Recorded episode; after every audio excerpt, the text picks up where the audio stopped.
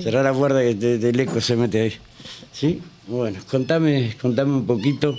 Pues yo te digo, sinceramente, te, te hablé, te dije, viniera.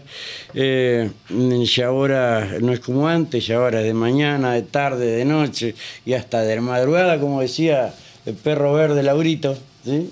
Eh, y podemos hacer radio y esto del streaming, gracias a la gente de Concordia que nos sigue. Eh, eh, porque, bueno, tenemos la tecnología a mano. Contame esto eh, que has recibido de la asociación de qué era. Contame. Bueno, se está desarrollando en este momento en Paraná, hasta el día sábado inclusive, la, este, una, un encuentro, el décimo primer encuentro mundial de ciencia de la salud eh, que este, lleva adelante la asociación AMES. Eh, está representada acá en la provincia por la cardióloga médica Luz Dom. Eh, y bueno, y, hay participantes a nivel internacional, así que en este momento se está desarrollando en, el Centro Provincial de Convenciones. Bueno, el día de la fecha, después de la apertura de la, de la asamblea este, y también de, de este congreso, bueno, hemos recibido particularmente en, mi caso y también con el, director también del Hospital San Martín y también el director médico del Hospital de la Baxada, cada uno en su, en su rol, eh, una distinción que se llama Palmas Blancas, que es una distinción que se otorga en, bueno, a profesionales de la salud en materia del el manejo adecuado de la, de la pandemia en este caso, ¿no? Así que bueno, para, nosotros ha sido un orgullo, en el, caso particular mío se lo dedico a, la, gestión, pero se lo dedico también a todos los trabajadores y trabajadoras de la salud de toda la provincia de, Entre Ríos, que, creo que, bueno, que mientras eh, reinó un momento de mucha incertidumbre en pandemia, este, no se dudó de qué lado había que estar, ¿no? Y entonces me parece que... A pesar de que había muchos detractores de esto, no queremos ni vamos a nombrar a nadie, no se preocupen, pero sabemos bien quiénes fueron los detractores eh, del sistema sanitario provincial, que obviamente después de pasada la... no que no ha pasado todavía, eh, bueno, salieron a eh, hablar loas, eh, que son los mismos que querían hacer shopping en, los vacunatorios. Esto es así. Sí, bueno, sí, la verdad que pasamos distintas circunstancias, ya lo hemos hablado en otros, en otros programas con usted. Eh, sobre todo de lo que antecedió eh, la génesis de lo que fue la pandemia, ya por marzo del 2020 hasta, hasta la fecha. Y bien decía usted, todavía seguimos en contexto de pandemia, no porque Argentina no haya alcanzado casi una cobertura de excelencia en materia de inmunización contra el COVID, sino porque se necesita eh, el 70% de la población vacunada a nivel mundial, que es lo que establece la Organización Mundial de la Salud, para poder este, decretar el fin de la pandemia. Entonces, esto que nosotros hemos ya alcanzado más del 90 y pico por ciento, más del 98 en, en muchos de los casos, eh, otros países eh, no, no están alcanzando un porcentaje eh, respetable desde el punto de vista de la cobertura, ¿no? Entonces, como tenemos una sociedad muy, un mundo globalizado en donde hay una interacción constante por, por, la este, eh, interacción que se produce, eh, por vuelos, por, por este, también por, por los cielos, la, apertura de los cielos en, el sentido de, de, otros, otros lugares del, mundo, cómo se interacciona. Este, entonces, bueno, eh, lo que se espera es que podamos eh, aumentar la cobertura y esperar este año, eh, nosotros estamos muy atentos a lo que va a ocurrir en Europa, en, el, invierno europeo, para ver cómo se sigue comportando el virus. En este sentido, sabrá usted que, obviamente que estamos en un descenso casi sostenido. En este momento tenemos presencia de, sobre todo de influenza, que es lo que está circulando, creo que esto también forma parte también de, las conductas de interacción. Sabe que hemos, hemos sacado el barbijo dentro del, uso ya casi de, sobre todo sosteniéndolo casi específicamente en hospitales, en lugares muy cerrados, pero bueno, eh, la interacción es constante, o sea, y nosotros los latinos también tenemos esa. Claro, esto lo digo en, tono de broma, ¿no? Porque eh, ahora, al revés de lo que decía, pónganse el barbijo, dicen eh, algunos, en materia de seguridad, cuidado con la gente que anda de barbijo o con lo del barbijo puesto. En realidad, es fuerte eso, ¿eh? No, bueno, pasa. parece que el cuidado tiene que quizás eliminarse, sino este, cada uno que tenga una sintomatología compatible, eh, no solamente por este, lo que atravesó COVID, de los, síntomas más comunes, sino también con otras afecciones respiratorias, eh, me parece que es, es, propicio que se pueda este, poner el barbijo a fin de poder eh, proteger y proteger al otro, que ese fue la la, significación más importante de lo que fue la conducta de cuidado, cuando decíamos la conducta del cuidado de este, usar el barbijo y, mantener las distancias, lavarse las manos. Obviamente el lavado de manos es algo que seguimos este, eh, insistiendo con, mucha frecuencia y además que sea como, como una conducta internalizada y eso es, es, muy importante. ¿Sabes por qué me río? Porque después de tanto tiempo, recién me doy cuenta, te veo sin el barbijo ese. Sí, todo el mundo me... Te tenías ahí, viste, eh, incorporado. la verdad que a mí me costó... Era difícil. Lo hablábamos con los, con los ministros y las ministras estos días que tuvimos en una reunión del Consejo Federal de Salud en, Tierra del Fuego, eh, la particularidad de vernos sin barbijo y, esto que decimos vernos sin barbijo también ocurría al interior de, nuestra vida privada. ¿no? Eh, yo llegaba a mi casa y seguía con el barbijo este, hasta que me daba cuenta que lo tenía puesto y, no estaba interaccionando con nadie. Entonces, eh, la verdad que costó muchísimo, costó muchísimo salir. Pijama, chancleta y barbijo. nah, yo me imagino. Salir a, también a la calle. Yo recién estoy saliendo hace muy poco tiempo. Empecé otra vez a salir a, caminar, a recuperar alguna actividad física al aire libre que lo, que lo había, que la había resignado, que la había. Y la verdad que fueron dos años consecutivos que, bueno, que todo el equipo de, gestión eh, que, actuó en la, pandemia, sobre todo los, integrantes del comité de emergencia, nos veíamos muchas horas compartiendo casi 12, 13 horas por día y nos veíamos de barbijo. Cuando sacamos el barbijo, verdaderamente, bueno, muchos habíamos envejecido y, habíamos tenido, se notaban los los, los surcos del cansancio y también de, este agotamiento que fue y ha sido importante. Eh, en infraestructura, ¿qué dejó la pandemia? Eh, bueno, todavía no pasó, pero a ver, oficialmente no está, estamos declarados libres de pandemia, pero eh, ¿qué dejó en infraestructura para la provincia? Ha dejado muchísimo. hay una particularidad, hoy lo, lo hablaba con, con otras personas también de, otros este, centros de salud y hospitales que tuvimos una instancia a la, mañana. Eh, quizás la, vorágine que tuvimos de, trabajo no dejó eh, mostrar comunicacionalmente todo lo que, lo que se iba invirtiendo en cada uno de los efectores de salud. En infraestructura dejó muchísimo, en eso hay que reconocer el trabajo mancomunado que llevamos adelante conjuntamente con el Ministerio de Planeamiento y de Infraestructura en donde nosotros marcábamos la prioridad y eh, obviamente los equipos técnicos acompañaban. Sobre todo trabajamos muchísimo eh, en la concreción de este, eh, la red, el extendido de la red de gases medicinales. Cabe aclarar que la mayoría de los hospitales del interior de la provincia funcionaban con los tubos de, este, de, sobre todo los tubos de oxígeno más, más antiguos, más arcaicos, y eso realmente este, fue reemplazado casi en, una totalidad y en otra proyección que estamos ahora este, culminando. Y esto traje, trajo un valor agregado importantísimo. Después, eh, cada una de las instituciones se tuvo que refuncionalizar al interior y ya en cada institución quedó un espacio de eh, atención respiratoria diferenciada para incluso tener para las futuras campañas de inviernos sobre todo aquellos efectores de salud, aquellos centros de salud hospitales que, eh, que disponían de, espacio físico para poder ampliarse, refuncionalizarse.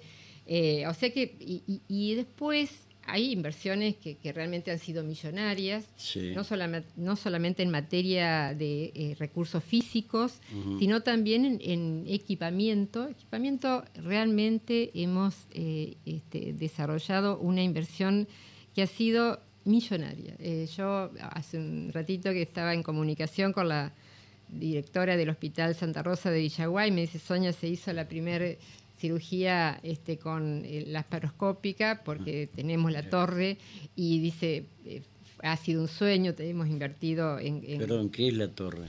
Eh, es una torre de eh, laparoscopía que nos permite, o le permite al profesional en este caso, el cirujano, poder visualizar eh, este, por una camarita y ya ir y, no este, desarrollar la cirugía convencional.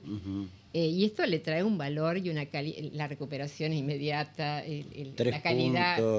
Este, y, esto realmente habla de una calidad, invertir en, calidad. En hablan de, de, los de los de la intervención de los ovnis más o menos. Bueno, y la y, Villaguay también eh, recibió un tomógrafo axial computado, este, obviamente recibió por inversión eh, política y, decisión de, nuestro gobernador, que eso también siempre cuando uno habla de una política pública destaca tres aspectos. Uno es la, es la decisión política, porque la decisión nos, nos plantea eh, qué priorizar dentro del presupuesto provincial. Cuando se habla del presupuesto, que tanto se habla del presupuesto provincial, en este momento se está ¿Cuáles por aprobar. Son las prioridades? ¿Cuáles son las prioridades? Y en ese sentido el gobernador no ha dudado un solo momento desde, desde el inicio de la pandemia. Eh, otras provincias quizás este, ya vieron recortado un poco sus su recursos en relación a la inversión en salud y nosotros en ese sentido, seguimos sosteniendo un presupuesto de 70.600 eh, millones de pesos que este, eh, ahora proyectamos para el 2023. Eh, cabe aclarar que este, mucho, o sea, casi el 70%, un poco más, está destinado a sueldo, pero el, el, resto está destinado a todo lo que sea funcionamiento eh, todo lo que tenga que ver con el sostenimiento de este, partidas presupuestarias, eh, también eh, guardias, pago de guardias, insumos. Nosotros tenemos una inversión millonaria en insumos también, porque tenemos que sostener todos los pacientes sin obra social e incluso a muchos pacientes que tienen cobertura de seguridad social, eh, que bueno, obviamente que al estar eh, quizás este, más eh, este, debilitada alguna de las obras sociales o no recibir este, la, aprobación para, para el desarrollo o cobertura de una prestación o de una práctica, nosotros como Estado ahí nos hacemos cargo. Y cuando digo nos hacemos cargo, nos hacemos cargo de inversión millonaria, tratamientos que van desde el millón de pesos a 10 millones de pesos, eh, drogas oncológicas, insumos que realmente eh, son extraordinarios eh, para cubrir el, programa de diabetes, para cubrir también todas las enfermedades crónicas no transmisibles, para, para cubrir elementos de ortopedia, para cubrir este, este eh, otros este, dispositivos o eh, insumos para este, cirugía, eh, este, neurocirugía. O sea, digo, la, verdad que es, que es millonaria lo que se invierte en salud y en eso, por eso digo, esa, esa decisión política que es elemental, inicial y además prioritaria que marca dónde poner los recursos ¿no? y, y dónde poner las prioridades. Después hay otro componente que define una política pública que tiene que ver con el modelo de atención que nosotros trabajamos. Nosotros estamos muy preocupados en este país, más allá de que este país tiene uno de los mejores sistemas eh, a nivel de cobertura y de accesibilidad que no tienen otros países del mundo, está considerado uno de los mejores sistemas, pero después al interior tenemos que trabajar mucho en lo que tiene que ver con la accesibilidad al sistema, porque a veces están los recursos, está el servicio y a veces la población por características geográficas y de otra este, índole no, no puede acceder al sistema de salud. Entonces ahí empieza la estrategia de atención primaria, que es la que nosotros creo que, que basamos nuestra eh, nuestra, nuestro desarrollo en, el, en, la primera etapa de pandemia y eso eh, para un sistema no tan robusto como otros otras provincias, eh, realmente haber constituido los nodos epidemiológicos que le llamábamos, porque teníamos en cada,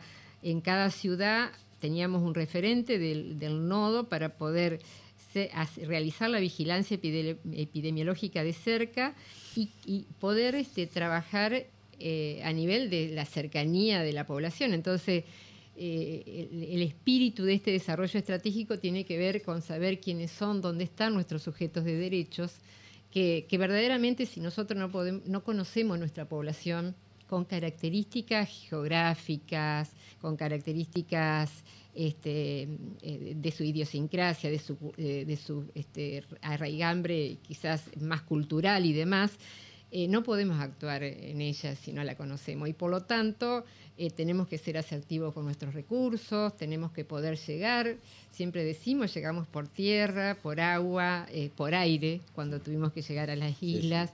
Y lo estamos haciendo en, cada, en cada acción de cobertura de inmunización, con, llegamos con la vacuna, llegamos con el insumo. Y, y bueno, y esa, ese es el espíritu de la atención primaria que nos enseñó Carrillo hace muchos años y, verdaderamente creo que eso es lo que nos sostuvo en la pandemia eh, para poder eh, retrasar la llegada del virus conjuntamente con las, con las medidas cívicas. Eh, el otro día recordando lo que había sido la gestión de, de este, Francolini en Concordia, el intendente de Concordia, la verdad que agradecimientos eh, totales porque, bueno, eh, nos acompañó desde, desde, el punto de vista cívico con medidas para este, poder retrasar la llegada del, virus, eh, del COVID, a, la ciudad. Y eso este, realmente implicaba un compromiso, un liderazgo, implicó tomar decisión y tener valentía para, para, para tomar esta decisión que no mucho, eh, no, era muy no, era muy simpática al,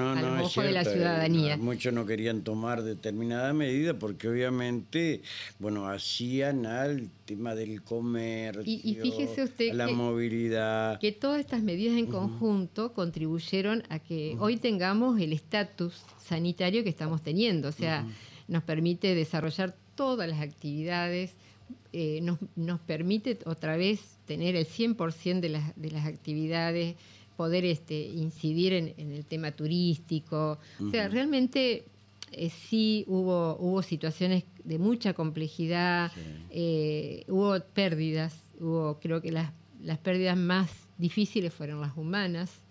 Eh, pero lo que yo siempre este, menciono es que ningún entrerriano, ninguna entrerriana quedó sin atención. Y eso también habla de, la, de la, de la este, decisión también de, del cada trabajador, cada trabajadora de la salud, que en momentos de, de tanta, de, mucha incertidumbre, de, mucha este, situación este, que se estaba atravesando a nivel de, debilidad, eh, este, eh, no, dudaron dónde tenían que estar, dónde tenían que estar y estuvieron del lado de, la gente, estuvieron del lado de, la eh, salud. Sí, así fueron ahora y hace unos años atrás los grandes, a ver, sostenedores del sistema de los trabajadores de salud.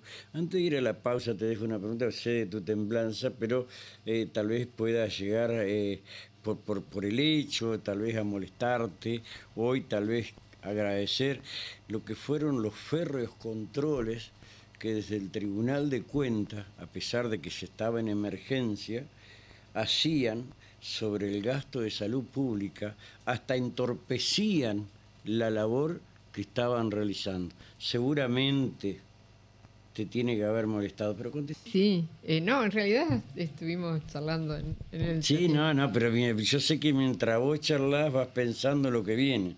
Si ya, ya conozco ese método, ¿sí? Bueno, eh, no sé de quién lo heredaste, pero eh, ya lo conozco. Mientras estás hablando, estás pensando para adelante. ¿Tenías ascendencia judía vos?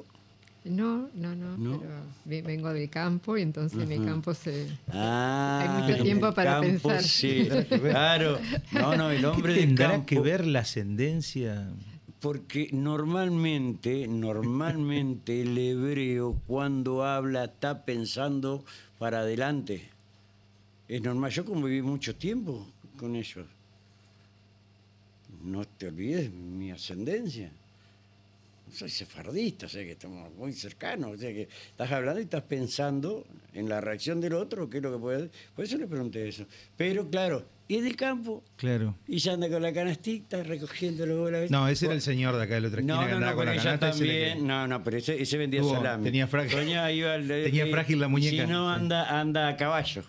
¿La has visto que andar a caballo? Sí, sí, sí, sí, sí, le vi andar a Eh, caballo, sí. Es como el zorro, el que está en la policía. Un saludo para él. Sí, sí, anda ¿Todavía con está, Antonio. Ah, este, no, no, no, no. Sí, sí, sí, el zorro. No, me, me confundí con el correcamino, por eso. No, no, tenés razón. Es Claro que otra- era medio. Es otra, es otra cosa. otra no, no, porque la gente de campo normalmente, o sea, tiene ese olfato.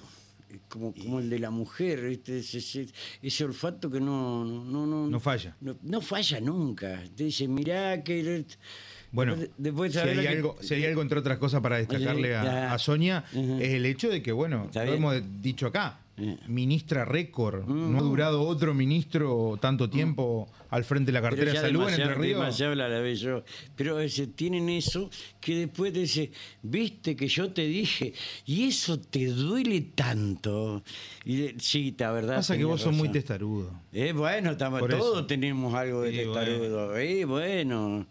Bueno, ahora sí, eh, En en la actuación del Tribunal de Cuentas estábamos Bueno, en realidad eh, nosotros cuando el- se declaró la emergencia sanitaria, eh, obviamente el, el gobernador nos amplía las competencias porque nosotros teníamos que actuar muy rápido con adquisiciones que realmente eh, tenían que iban a tener alta significancia económica y también eh, tenían que tener eh, en el aquí y en el ahora un tiempo este, récord, ¿no? Y, y bueno, eh, cumplido el primer semestre de, esta, de este ejercicio, nosotros hicimos una presentación espontánea al Tribunal de Cuentas. Ujú. Hicimos, eh, cada semestre hacíamos una presentación espontánea, lo hicimos también el año pasado. Eh, obviamente, quizás porque por la, por la cantidad de, de- de actuaciones que desarrollamos administrativas, Ujú. eh, bueno, el, el- el tribunal comenzó con los oficios a solicitarnos, este, sobre todo pedidos de, de informes y, bueno, comenzando por- desde la adquisición de los barbijos hasta otras, este, otros Sí. insumos hasta el día de la fecha. Y también no fue, no fue el único el Tribunal de Cuentas, también eh, La la- legislatura, la, legislatura, oposición. eh, ¿eh? Cuando nosotros este, enviábamos los reportes físicos en- en- en- con- para contestar los, los pedidos de informe, veíamos al- a, los dos meses o tres meses que nos volvían a pedir lo mismo que ya nos habían pedido. Digo, bueno, opté por llamar. Claro. o- no, opté por llamarlo y decirle, gente, estamos, nosotros estamos 12 horas abocada a esto. Eh, a ver, eh, lo que, eh, lean lo que les enviamos, porque evidentemente no están leyendo, pues nos están pidiendo las mismas Claro. cosas, ¿no? Y entonces ahí nos dice un, un legislador eh, de la oposición, nos dice, bueno, lo que pasa es que no estamos yendo presencialmente, por lo tanto están quedando los informes, están quedando en la ahí en la, en la mesa de entrada de la legislatura. No se lo mandaba nadie nadie lo pedía. Entonces, Entonces era un problema de ellos, no era problema de no era ustedes. problema. de entonces, ustedes, bueno, claro. esa, eh, esta- esa situación este, convivió bastante y obviamente que a- al contrario, nosotros eh, cuando más transparentemos en cuanto al, de hecho tenemos en la página oficial del, del ministerio, este, virtualmente usted puede acceder a, a todo, a las licitaciones, a las compras, a todo, to- a todo lo que en sala de citación tenemos todo este, disponible. Y, y sí, lo que no teníamos, no teníamos era tiempo, no, no, no teníamos tiempo operativo, porque el tiempo operativo, cuando uno establece prioridades, eh, decide abocarlo a donde teníamos que abocarlo, ¿no? y no distraernos, no nos distraíamos ni siquiera con nuestra vida personal, o sea, digo, resignamos un montón de aspectos de la vida personal de uno, desde Sí. lo recreativo hasta Sí. distintas cosas, para poder enfocar y ser asertivo y poder este, actuar rápido, que era, que era la exigencia que nos interpelaba esta pandemia. O sea, eh, tomar decisiones rápidas en el aquí y en el ahora y las decisiones tenían que ser con, con mucho coraje porque incluso había decisiones que realmente no sabíamos que, cuáles iban a ser las consecuencias. Es como que eh, la gestión tenía que estar a disposición de la burocracia. En realidad, Más o menos así era. En realidad, para los tiempos que ameritaba la pandemia, este, porque no nos iba a esperar el virus a que nosotros hiciéramos y termináramos un procedimiento administrativo y pasara por todas las oficinas y, y, llevara los meses que puede llevar una licitación. Eh, los tiempos que merita una pandemia es como eh, cualquier emergencia, catástrofe o, desastre, ¿no? Desastre natural, hídrico, lo que... Y la pandemia implicaba esto. La, pandemia implicaba actuar en el aquí, en el... Eh, y yo cuando planteaba la situación decía, para ayer. Por eso la constitución permanente de un comité de emergencia, que fue lo primero que constituimos, es, es justamente por eso. Es un comité que está constituido presencialmente en un espacio físico para eso teníamos la sala de situación en calle 25 de mayo, y en ese sentido, sábado, domingo, la noche, la, la madrugada, a las 3 de la mañana, teníamos que salir y, bueno, y asistir tanto con insumos, con, con, los procedimientos que tendría... Eh, cuando tuvimos el faltante de oxígeno a nivel país, recuerdo, eh, tuvimos una interpelación, pero pero que tensionó al sistema de una manera increíble. Esto fue el año pasado, en mayo del 2021. ¿Por qué? Porque simultáneamente en todo el país había una demanda casi extraordinaria de oxígeno porque teníamos el mayor porcentaje de camas ocupadas de terapia intensiva con requerimiento de, oxígeno, ¿no? Eh, entonces, ¿qué, ¿qué, pasó? Teníamos que actuar en la... Y, y, a veces esto sucedía a la madrugada, esto se, a ver, el que no ha trabajado en hospital o en una emergencia, eh, no, quizá no dimensiona la, vida que ocurre al interior de un hospital. La vida que ocurre al interior, bueno, usted estuvo internado no por COVID, sino con, por, otras cosas. Y la, verdad que puede dar cuenta lo que, lo que es el, mundo este, tan singular que ocurre al, intramuro eh, hospitalario, o, sea, o, intramuro en una clínica, un sanatorio. Y verdaderamente hay que tomar decisiones, hay que, hay que, y, los tiempos a veces no son de la administración pública, ¿no? Digo, por eso también eh, nosotros consideramos que el trabajador y la trabajadora de salud es un trabajador singular. Eh, no, es, no es lo mismo que otro empleado público. Claro. Eh, nosotros cuando se prepara todo el mundo para vacacionar, eh, bueno, este año, 2022, en enero, nosotros el 3 de enero estábamos constituyendo los dispositivos de testeo este, más ambulatorio para poder equilibrar y, sostener lo que fue la demanda, la gran demanda eh, de, testeo en el Hospital San Martín o los, centros más tradicionales de, testeo. Entonces, digo, por eso constituimos el centro de testeo con 40 grados, ¿se acuerda? Eh, y, con una temperatura importante y, también... La Plaza Carbón. Eh, y en un momento... No puede ser que nos tengan acá, rayo el sol, claro. la cantidad y, de gente. Y, en un momento que la, ciudadanía ya estaba, este, quería salir y, era entendible, era entendible, ya estaba agobiada.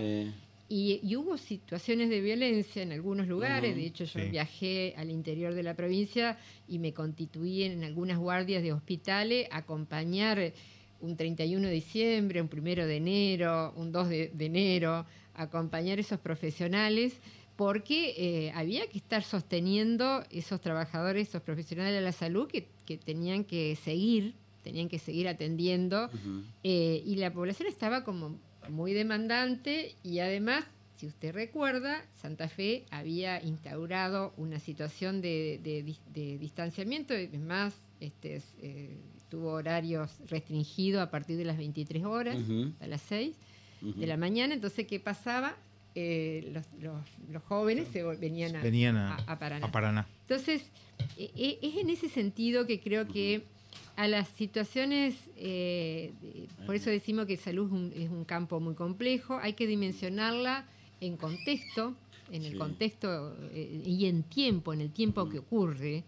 Y a veces cuando uno hace un monitoreo, una revisión, revisa la letra fría de, una, de, un, de un acto administrativo Eh, y eh, por eso nosotros este, guardábamos hasta los recortes de, diario del momento para juntar a los y que, quedaran impresos en, cada en cada este circuito administrativo porque dijimos nadie nadie nos va a creer que en marzo del 20 de marzo del 2020 el, el, precio de barbijo estaba tanto ¿por qué? porque también el mercado hizo lo suyo Sí. Hizo lo suyo en forma, eh, Por supuesto. en forma. Y, este, ahí eh, te, interrumpo porque ahí es donde llama la atención. Vos nombrabas la palabra emergencia y cuántas veces la legislatura declaró la emergencia y lo que ello implica administrativamente.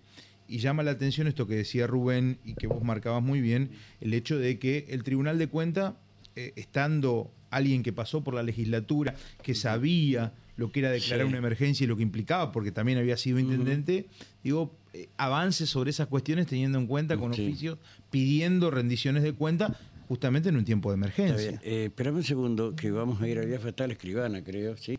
Escribana, buenas tardes, ¿cómo le va? Muy buenas tardes, Rubén, y buenas tardes para todos. Por favor, nos confirme el primer premio, señora. Sí, confirmo que el primer premio del sorteo vespertino de la tómbola de Entre Ríos corresponde al número 3460. 3460. Muy gentil, muchas gracias, escribana. Mañana tenemos sorteo, ¿no? Así es, mañana viernes 7 de octubre se realizan los cinco sorteos normales y en los horarios habituales, al igual que el próximo lunes 10 de octubre. Bien, gracias escribana, muy gentil. ¿eh? que tenga muy buenas tardes, gracias. Hasta luego, hasta luego. La escribana Mayra Mendoza. Eh, bueno, estabas hablando casualmente de esto, no solamente de los controles que hacían, de la burocracia, y hay algo que al menos nosotros hemos observado, la actuación de la justicia, eh, criminalizando eh, prácticamente todos los actos de gobierno. lo podemos ver con el ex intendente de Crespo, en principio, eh, y eh, preguntarte si no tenés miedo de eh, bueno que te armen alguna causa judicial producto de esto que te decía el control del tribunal de cuentas esto aquello lo otro porque la verdad vienen las críticas que han hecho desde el pro sí con los pedidos de informes etcétera etcétera.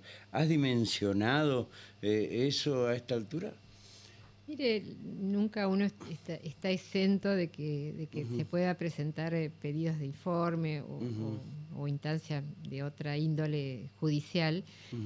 Eh, cuando en ese momento actuábamos eh, y decíamos, bueno, tomamos esta decisión de hacer compras, este, sobre todo de, insumos, que de, los insumos de la algosedación que, que realmente son millonarios, digo, a nivel de lo que implica el, valor de, cada de cada insumo, eh, dijimos insumos que eran necesarios para sostener los pacientes que estaban eh, recibiendo ventilación mecánica, ¿no? Eh, y, en ese sentido dijimos, bueno, la verdad, hoy la responsabilidad indelegable como funcionaria pública es este, sostener el primer valor este, esencial que tiene la Constitución Nacional y Provincial, que es, resguardar la vida de las personas. y, en eso no lo dudé. Yo, yo no tuve nunca una duda de dónde, de, las decisiones que había que tomar. Obviamente que somos un equipo de trabajo, pero la, decisión y la conducción la tenía yo en ese momento, ¿no? Entonces, eh, me parece que, que tenemos todas las herramientas, todo tenemos todo tan, eh, tan, tan transparente. De hecho, ya, ya, tenemos aprobado el, ejercicio 2020, se está aprobando ahora el, 2021. Eh, bueno, este, la verdad, eh, tenemos, tenemos todo. estamos, yo estoy muy tranquila, muy, estoy, muy, estoy tranquila y estamos tranquilos porque actuamos creo que con, con, y nos podemos haber equivocado mm, quizás en, muchas cosas. Seguro pero eh, con la con la asertividad dentro de, la, de la de, tanto de la incertidumbre y de la dinámica porque la dinámica era tan grande nosotros nos este, amanecíamos con una situación, al mediodía se complejizaba y a la tarde teníamos otro, porque dependía mucho del comportamiento también de las conductas humanas y nosotros no podíamos... de las conductas humanas y de los números. Esperábamos a las 5 de la tarde y, che, ¿cuánto hoy? No, pero los números, obviamente que los indicadores que nosotros este, siempre compartimos eran los indicadores reales de la evidencia que, nosotros teníamos. Y en eso estábamos tan seguros porque eh, realmente nunca se falseó un dato, nunca se, al contrario, siempre dijimos aunque duela, aunque tengamos, salgamos a decir lo que, lo que está sucediendo, ¿no? Con, eh, obviamente, con la cautela propia de, comunicar, eh, de la comunicación en crisis, ¿no? Que, realmente, eh, y además, este, también dando la palabra, la voz autorizada al grupo de expertos que también conformamos en el equipo y en eso eh, el componente de la interdisciplina realmente de, muchos profesionales que acompañaron este proceso estuvieron este, a la altura de las circunstancias. Yo estoy muy orgullosa del equipo con, el cual este, trabajamos y, desarrollamos y llevamos al frente la pandemia. El tiempo, el tiempo pone las cosas en su lugar y nos va a dar la razón en cuanto a, realmente, digo, esa tranquilidad del, deber y, del trabajo cumplido, aún exigiéndonos mucho más de la cuenta en cuanto a poner el cuerpo, ¿no? Digo, eh, esto de poner mucho el cuerpo, porque hay, momentos que, bueno, que, teníamos que también exponer la escucha atenta del otro lado del teléfono, incluso eh, a los adultos mayores que a veces nos llamaban al 0800 y querían hablar, estaban solos y querían hablar. Y eso realmente, o cuando íbamos en el casa por casa, cuando fuimos este, eh, también que, eh, desarrollamos las búsquedas activas, la vigilancia. nosotros siempre decimos, dejamos, dejamos las jerarquías eh, sin dejar de lado la responsabilidad y las competencias de cada uno eh, y la rectoría que nos tocaba en ese momento y, bueno, y salimos, salimos al terreno, al territorio. No, somos muy de leer los, los mensajes, pero vale la pena esto porque muestra un poco lo que estamos, lo que estamos hablando. Pero fíjate vos lo que, lo que marcaba Sonia recién, es un profesional de mucho tiempo de la salud que, y dijo, y el mensaje es claro, ¿eh? un gracias para Sonia que nunca nos dejó solos, siempre al pie del cañón no recuerdo un ministro de salud tan presente y ejecutivo. Está bien, pero no. Creo que eh, se lo quería transmitir, después se lo voy a... Está bien, en ese sentido eh, no solamente llegan eso, sino que llega eh, de la gente de abajo. Que yo creo que es la satisfacción más linda que puede tener uno. hoy, Ser reconocido y recordado por aquella gente que tal vez fue escuchada. Hoy, hoy acompañé una actividad en el Centro de Desarrollo Infantil San Cayetano, eh, allá en la zona de la escuela hogar, porque bueno, cumplió 25 años CDI y 25 años de cuando nosotros lo, pusimos en marcha eh, con ese nuevo edificio, con una, un proyecto del PROMIN, del Programa Materno Infantil y Nutricional. Y la verdad, digo, lo pusimos porque fue el programa, yo estaba trabajando en el programa, con una fuerza colectiva de la comunidad impresionante. Eh, recuerdo a Marta González, que fue una de las promotoras, y me encontré con tanta gente conocida de la comunidad. Eh, en ese momento, Gabriel este, Molina eh, apadrinaba el CDI porque era concejal de la ciudad y entonces apadrinaba ese CDI y, el IAPB nos, nos, facilitó el terreno. Bueno, hoy recordábamos toda esa historia y, bueno, 25 años atrás estábamos desarrollando otro, otro gran programa que fue el PROMIN, con mucho impulso en esta, en esta ciudad, con Centro de Desarrollo Infantil, con este Centro Regional de Referencia para el Carrillo, DOMAC, este Goldín, este, este Oña Tibia. Y, muchas de, las mujeres de ahí eh, nos encontrábamos de, historia del Hospital San Roque. Digo, yo vengo de, la, de una cuestión más identitaria y de más este, de pertenencia con la salud, no desde ahora, digo, esto son transitorios estos cargos este, de función que a uno les toca, pero digo esto también por, por, por, por un recorrido que nos conocemos hace muchos años y siempre del, lado del sector, del lado donde hay que estar, del lado de la gente y del lado de, la, de la población, ¿no? Sí, sí. Eh, recordar, entre otras cosas, ya que estamos en el, en el recuerdo, eh, siempre me acuerdo de, de Juancito Olafia, y de Silvia, de los dos. De Silvia. De Juan y de Silvia. Que arrancaron el eh, programa de eh, salud bucal. Exacto. Ellos estuvieron acá en, Clínica Escolar. Sí, eh, me faltaba el... Me falta el tercero que estaba con ellos, no me acuerdo el nombre. y, bueno, es lo que continuábamos nosotros después con el PROSANE, que hasta el día de hoy, el programa de salud este, escolar es un programa, pero antiquísimo, que, lo, seguimos desarrollando. En este momento lo estamos desarrollando en las zonas rurales. La semana que viene ya comenzamos en el Departamento de La Paz por Bobril. La idea es poder hacer un, recorrido con todas las escuelas y, no solamente se hace un programa, se hace un desarrollo este, del componente odontológico, sino también de vacuna, control de vacuna, control integral de la salud integral del niño.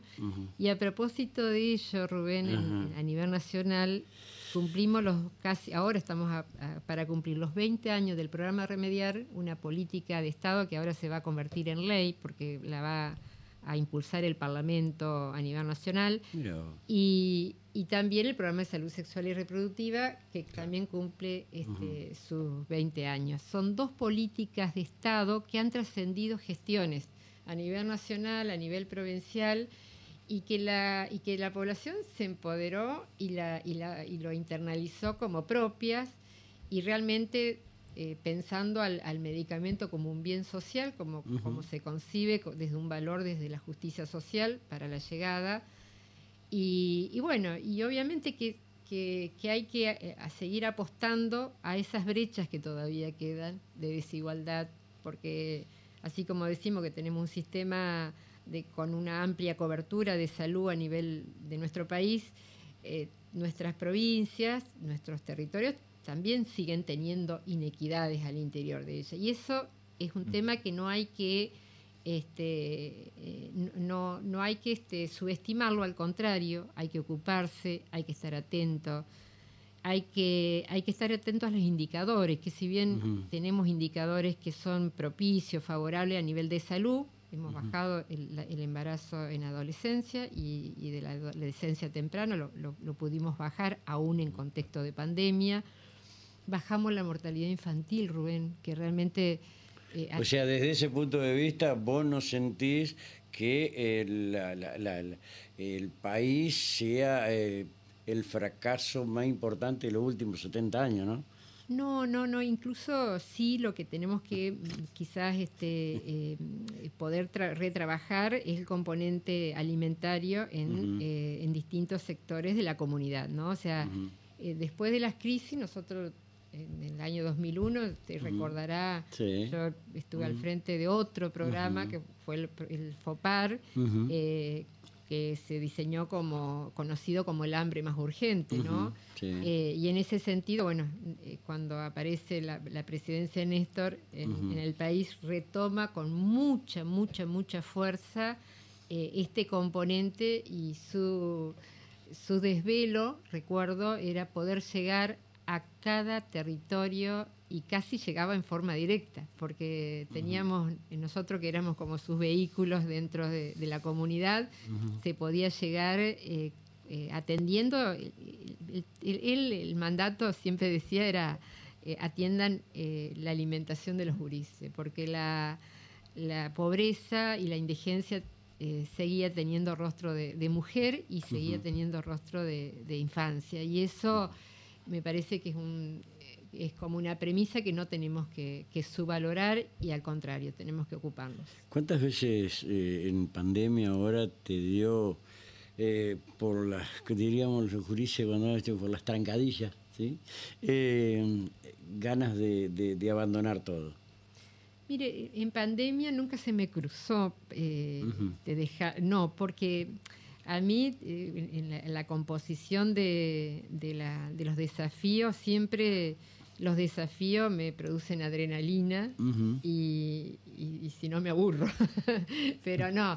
otra, eh, otra almaracita. En, realidad no. Eh, eh, digo, siempre las responsabilidades uno la toma con, mucha dedicación y, por eso también, obviamente, había un, gran, un gran desafío. Había un compromiso ético, Rubén no, imposible pensarse en otro lugar. Es más, si yo hubiese seguido en el centro de salud o en el hospital materno infantil San Roque o en otro lugar, hubiese estado acompañando a la autoridad ministerial este, en primera fila, digo, para, para, acompañar este proceso. Eh, o sea que en ese sentido eh, en, contexto en, el contexto de pandemia, de, la etapa de contingencia, nunca se me, se me cruzó retirarme de, la, de la función, ¿no? Eh, por supuesto que, considero que, la gestión y la gobernanza de, quienes estamos al frente tiene que ser renovada en algún momento, porque este, eso trae, trae otra luz, hay que salir de los microclimas. Tengo muchas ganas de volver al territorio, este, Rubén. Eh, la verdad que este, tengo muchas ganas de volver al territorio porque mi trabajo eh, este, y, mi, desempeño, mi, profesión ha sido, ha sido siempre vinculada al territorio. Eh, me gusta la gestión, me he preparado, me he formado para la gestión, hice esa, esa retroalimentación eh, con, entre, entre, la, entre la práctica y la teoría, pero, eh, pero se extraña, el territorio se extraña porque, eh, digo, trabajar y desarrollar acciones vinculadas a la población siempre este, tiene, su, tiene también sus desafíos y además este, creo que se necesita, se necesita... Se necesita. Se necesita. Se necesita.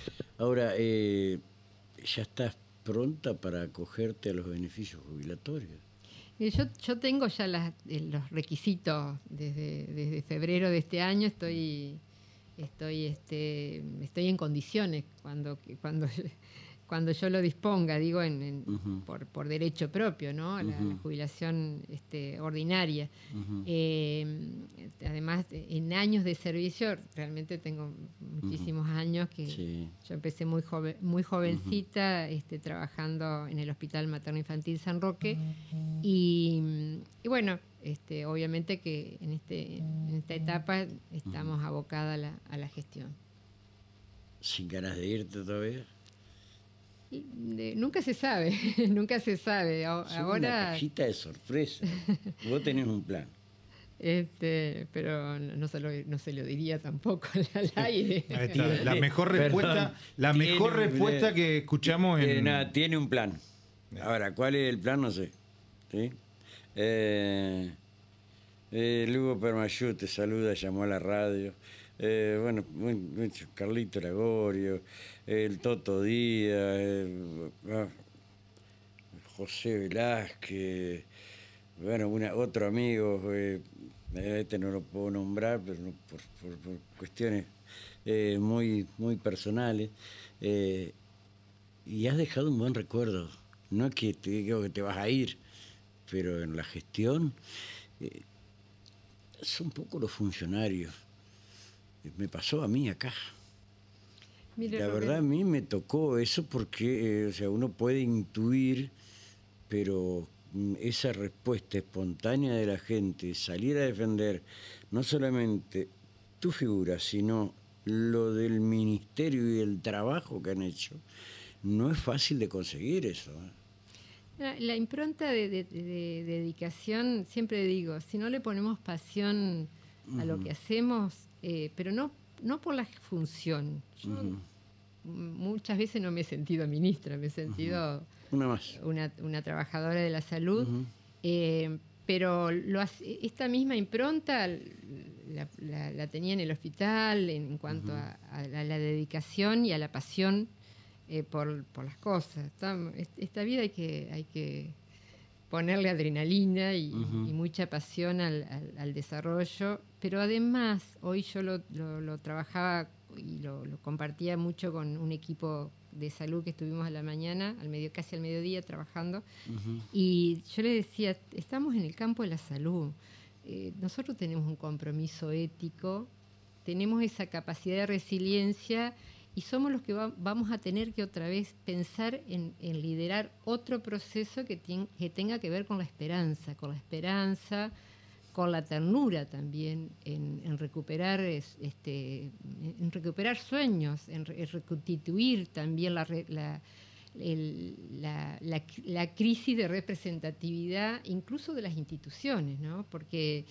fuimos los que atravesamos la crisis eh, de modo activo, porque no podíamos irnos a nuestras casas o a nuestros domicilios eh, a, vivir de otra forma la crisis que la crisis nos, atravesó a todos, quizás a nosotros nos, esté atravesando en este momento, pero digo, esta, estos ejes que, atraviesan la crisis, como de shock, de angustia, de miedo, de, negación también, que, lo, vivimos en las redes sociales, lo vivimos con la, ciudadanía en general, a nivel mundial se vivió así, bueno, el trabajador de salud tuvo esa capacidad de resiliencia para salir adelante en momentos de, mucha tensión y, bueno, este, aferrarse a la esperanza y poder este, contener y, salvar la vida del otro, ¿no? Y acompañar ese proceso.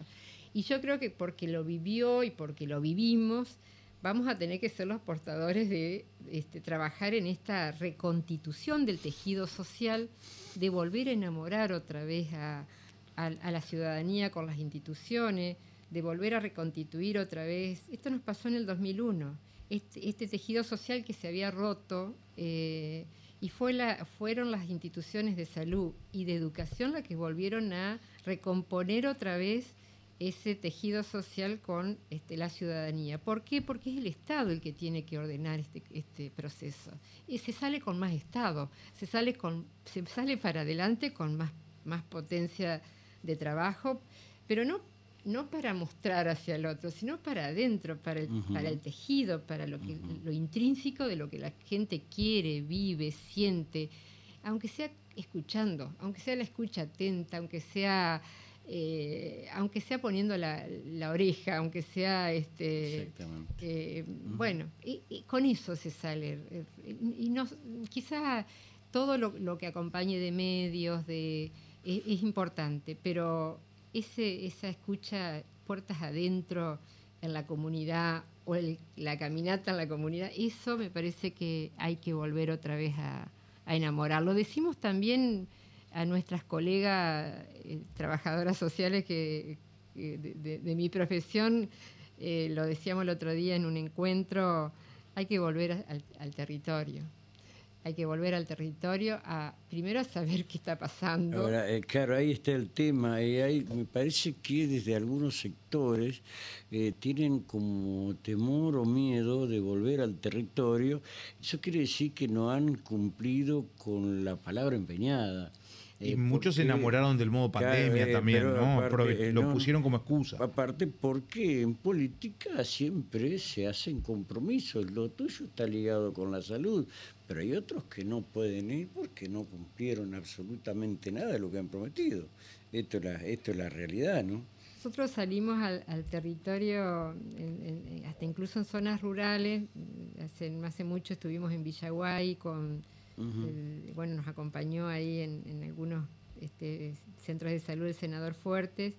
Y la verdad que, que, bueno, obviamente ahí no hay señal, hay largas, largos este, kilómetros, largas este, distancia entre un centro de salud y el centro asistencial más próximo.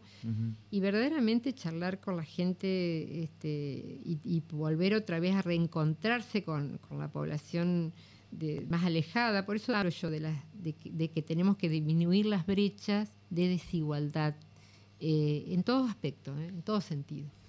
Y eso también, eh, eso tiene que ver con nuestros valores también a nivel de, de lo ideológico, desde qué lugar nos posicionamos, desde qué lugar elegimos. Eh, el, tejido social también se tiene que reconstituir. De, y cuando hablo también de, esta crisis dirigencial, no es la dirigencial política solamente, lo hemos charlado, incluso lo hemos charlado hasta con Monseñor, digo, este, digo, hablando de todos los sectores que, en lo que hay que también constituir eh, un espacio, quizás con un núcleo de coincidencias básicas. Eh, hay gente que la está pasando mal, Rubén. Entonces, este, merece que merece que también podamos este, deconstruir una forma de y, quizás poder este, eh, unirnos en las coincidencias, ¿no? Y eso me parece que también es, propicio para la clase política como para toda la, dirigencia en general. No soy quien para decirlo, pero pero nosotros lo podemos decir eh, por eso digo desde el lado de la esperanza, desde un sector eh, como fue el sector salud, que, bueno, que, en esta etapa le, tocó liderar la, pandemia, ¿no? Totalmente. ¿Te queda algo? No, no, la verdad que no, siempre es un gusto. Es extremadamente clara, sí es. El que quiera oír, que oiga. Sonia, gracias. Eh, para mí es un orgullo y un honor eh, que hayas podido compartir una hora, casi una hora con nosotros. Y bueno, desearte siempre lo mejor y acá estamos, eh, como siempre estuvimos, ¿sí? para darte una mano, un aliento, por ahí, cuando uno se siente mal, como vos decís, ponerte el oído, porque eso es lo que sabemos hacer. Bueno. Yo, les agradezco, quizás el, oído este, eh, no es para mí, pero eh, lo que ustedes hacen de seguir poniéndole el oído a la gente, por eso la voz eh, me parece que tiene esa, esa carga simbólica muy importante y significativa en, su nombre, es para la gente. Que, lo, que lo, necesita todos los días. Todos los días. Gracias, Sonia. Muchas gracias. ministra. pausa y vamos ya por la parte final.